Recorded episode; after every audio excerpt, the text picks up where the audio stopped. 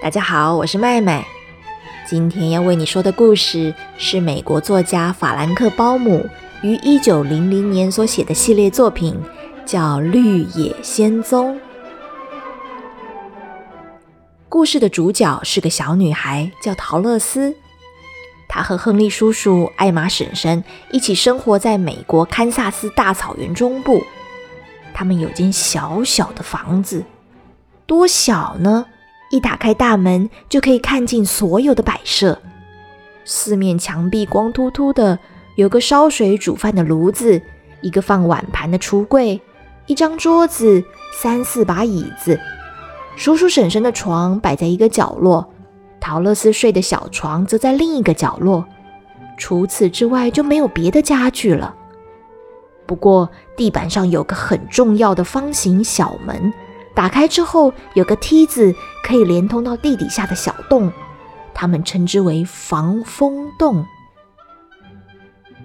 因为草原上的龙卷风威力强大，所到之处，包含马车、树干，甚至是建筑物，都会被直接吹翻，甚至摧毁。所以，当龙卷风来袭的时候，全家人都要躲进地底下的防风洞避难。而房门外呢？除了一望无际、茫茫大草原之外，别说是房子了，你要看到一棵树都很难。热辣的太阳烘烤着土地，草和叶子的尖端都被晒得焦枯了，因此不论从什么角度看，都是一整片土黄色的，直到天边。亨利叔叔是个农夫，他和艾玛婶婶整天忙着工作。长时间的风吹日晒，使得他们看起来很严肃，没有笑容，连话也很少。陶乐斯刚被送来的时候，他清脆响亮的笑声总是让艾玛婶婶吓一大跳。明明这么贫瘠、什么都没有的地方，怎么这个小孩就能发现这么多好笑的事情呢？带给陶乐斯许多欢乐的是他的小狗托托。它有着丝绸般柔软的黑色长毛，圆圆小巧的眼睛和鼻子很可爱，总是跟着陶乐斯东奔西跑。不过这一天很不一样，他们没有在玩。陶乐斯抱着托托站在门口望着天空，亨利叔叔也坐在门前望着天空。他沧桑的脸庞看起来比平常更加烦恼。天色瞬间暗下来。遥远的北方传来风声呼呼低鸣，远方的草被大风吹成狂野的波浪。突然，南方也传来一声尖锐的呼啸。他们转头去看，只见那边的草也被风吹得起伏翻腾。亨利急忙对太太大喊：“龙卷风来了，艾玛，我去看看牛羊。”说完，一手压住头上的帽子，便往牛棚跑去。艾玛婶婶连忙放下手里正在洗的碗盘，跑到门口，才看一眼就知道麻烦大了。她尖叫道：“陶乐斯，快点躲进防风洞里！”说着，便打开地板上的门，沿着梯子快速往下。小狗托托因为害怕，突然从陶乐斯怀里跳出来，钻进床底下。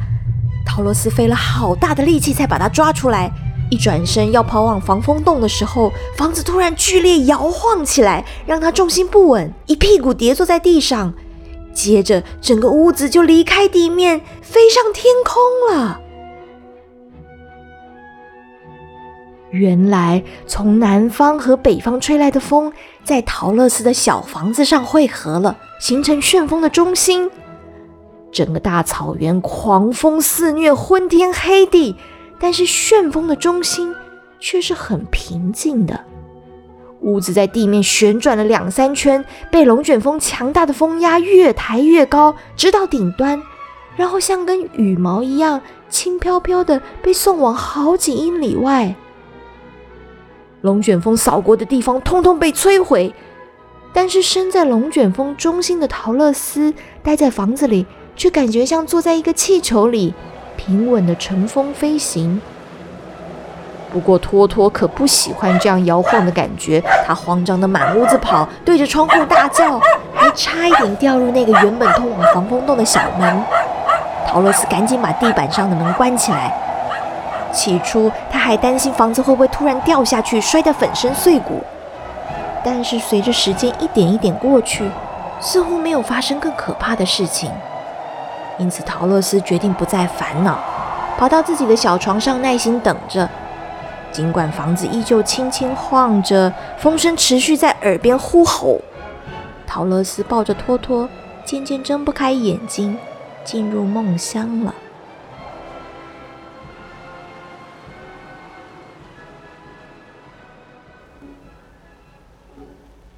一个猛烈的震动把陶乐斯给摇醒了，还好他当时是躺在床上，不然可能就受伤了。他睁大眼睛仔细观察。发现震耳欲聋的风声已经消失，屋子也已经静止不动了。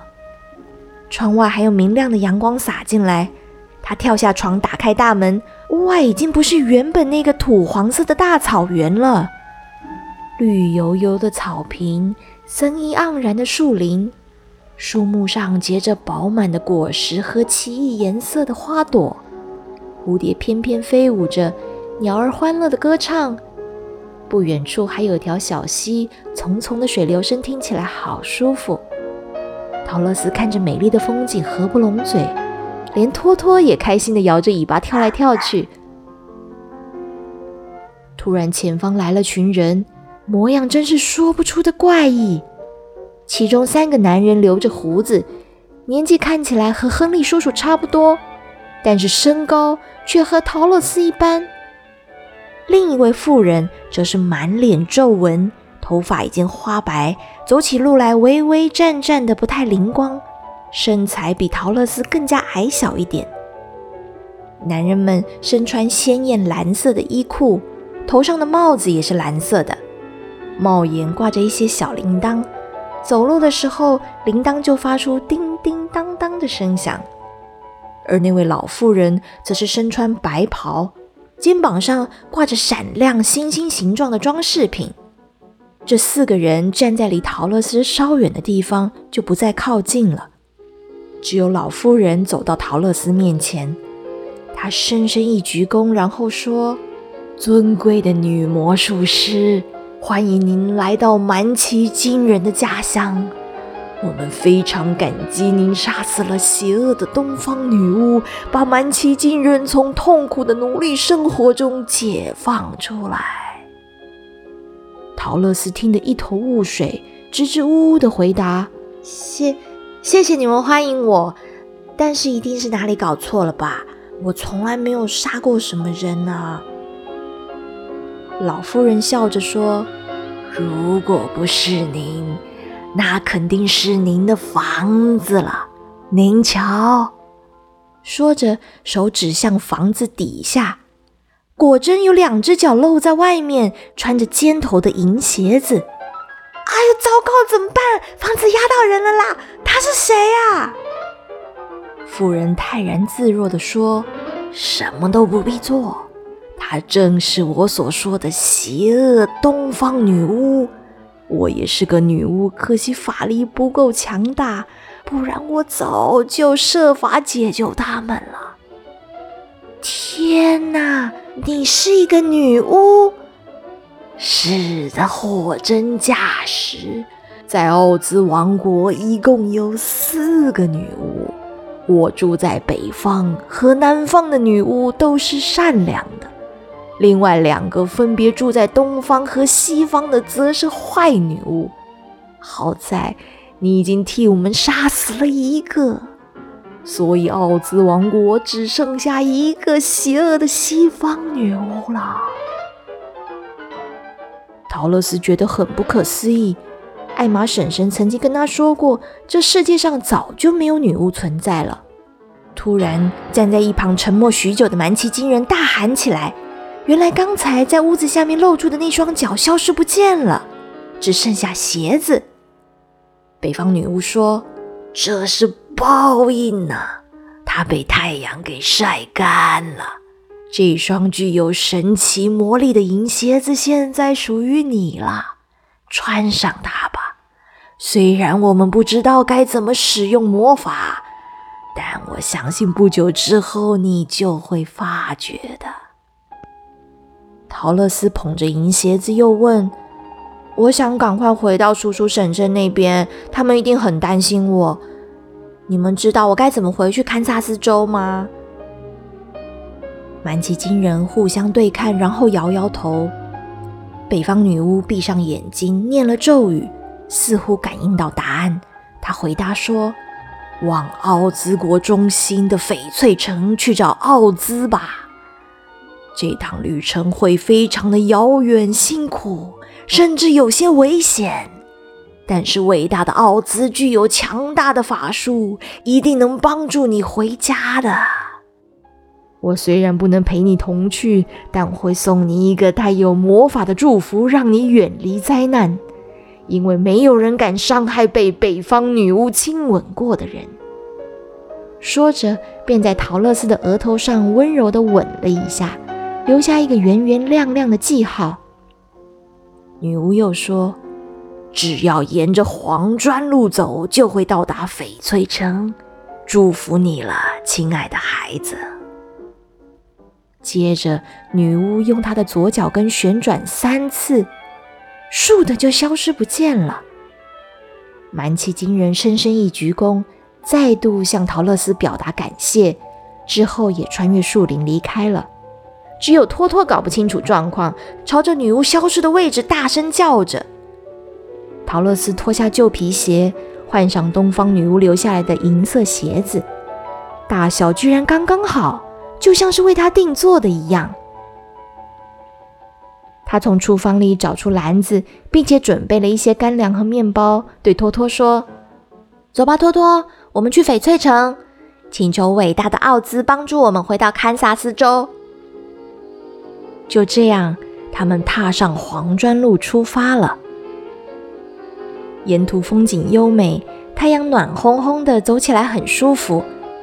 到处都可以看见颜色鲜艳的房屋和果园、菜园，显然蛮奇惊人都是认真耕作的农民。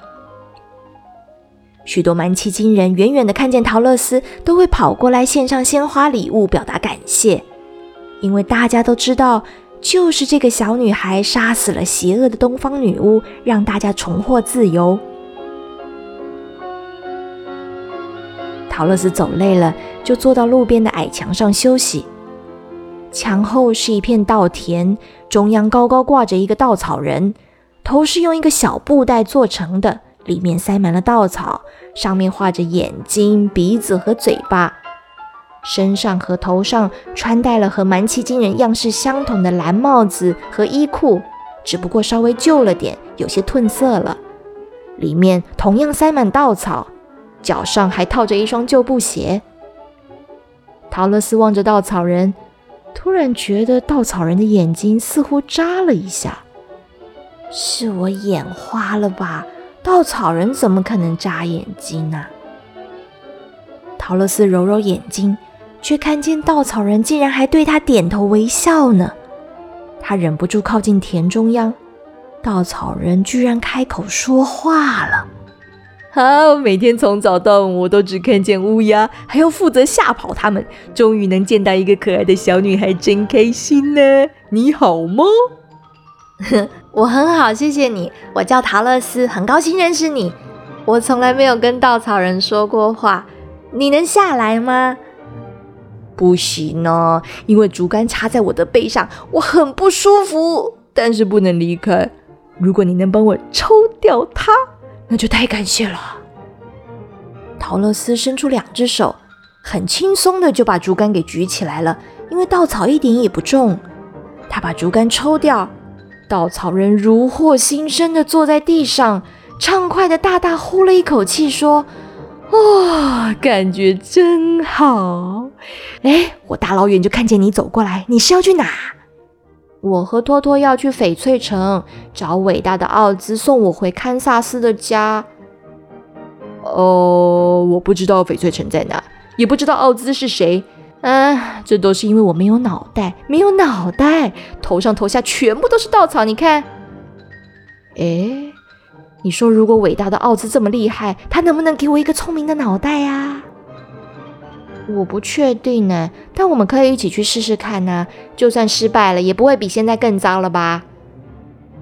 稻草人觉得很有道理，于是便和他们结伴同行。起初，托托对这个新加入的伙伴充满戒心，总是绕着稻草人叫个不停。陶乐斯担心地安抚他们，稻草人却反过来安慰陶乐斯：“陶乐斯，你别担心，我是稻草做的，不怕痛也不会累啊。篮子我帮你提吧。顺便告诉你一个秘密，不准对别人说。这个世界上啊，我只怕一样东西。